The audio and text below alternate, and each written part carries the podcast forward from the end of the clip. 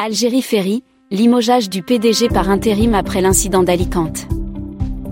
Il s'agit du deuxième limogeage en moins de six mois, après la mise à l'écart de l'ex-patron de l'entreprise nationale de transport maritime de voyageurs Kamel Issad, cité dans différents scandales qui avaient secoué la compagnie Algérie Ferry, notamment celui en lien avec le voyage à vide d'un navire de Marseille vers Alger les scènes de pagaille et autres anarchies constatées devant les agences d'Algérie Ferry en France et en Algérie étaient également derrière le limogeage de l'ex-PDG et certains de ses collaborateurs.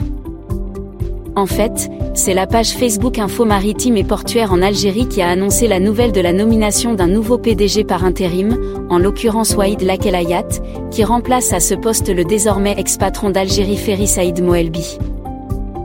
Cette source ne précise pas les raisons de ce limogeage, mais affirme que la décision a été prise le samedi 19 novembre.